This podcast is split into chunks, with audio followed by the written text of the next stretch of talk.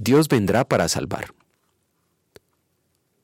Fortalezcan las manos débiles, afirmen las rodillas temblorosas, digan a los de corazón temeroso, sean fuertes, no tengan miedo, su Dios vendrá, vendrá con venganza, con retribución divina vendrá a salvarlos. Isaías capítulo 35 versículos 3 a 4. Yo solo creo en lo que veo, solían decir los escépticos materialistas. Pero tal afirmación tuvo que rendirse ante la realidad evidente. Usamos a diario medios de telecomunicación invisibles, radio, TV, Internet, Wi-Fi, Bluetooth, infrarrojo, etc. La investigación científica estudia las estrellas de neutrones y agujeros negros, no en base a haberlos visto, sino por el efecto que causan en su entorno sideral.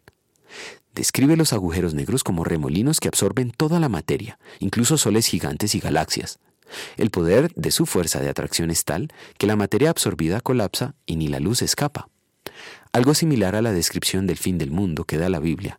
Se desintegrarán todos los astros del cielo y se enrollará el cielo como un pergamino. Isaías 34:4. Así habló Isaías cuando anunció el castigo de Dios para las naciones. Sin embargo, en el texto de la meditación de hoy habla diferente. ¿Por qué? Lo descrito por Isaías en el capítulo 34 trata del mismo tiempo futuro que en el capítulo 35. Sin embargo, el enfoque es diferente. Después de predicar la ley, cuyo propósito es servirnos de espejo para ver nuestro pecado, y como freno cuando habla de las consecuencias del pecado, Isaías anuncia Evangelio, las promesas y buenas noticias incondicionales de parte de Dios.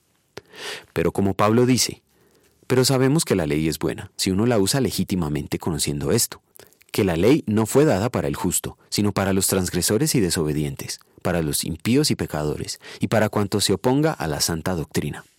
1 Timoteo 1 de 8 a 10.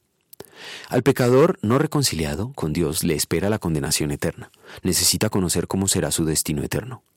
Especialmente aquel que piensa que cree en Dios, pero a su propia manera y gana adeptos con su doctrina errada. Ellos recibirán mayor condenación.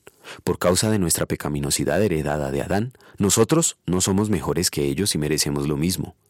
Cristo vino para ser nuestro sustituto. Como tal enseñó la verdad y combatió el error en lugar nuestro, y fue a la cruz condenado por nuestro pecado de fallar a la verdad y confiar en la mentira por encima de lo que Dios dice en su palabra. En gratitud vamos a querer apreciar la doctrina pura y verdadera de Cristo como una preciosa herencia. Oremos.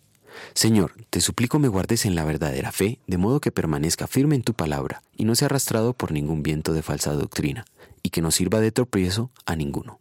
Amén.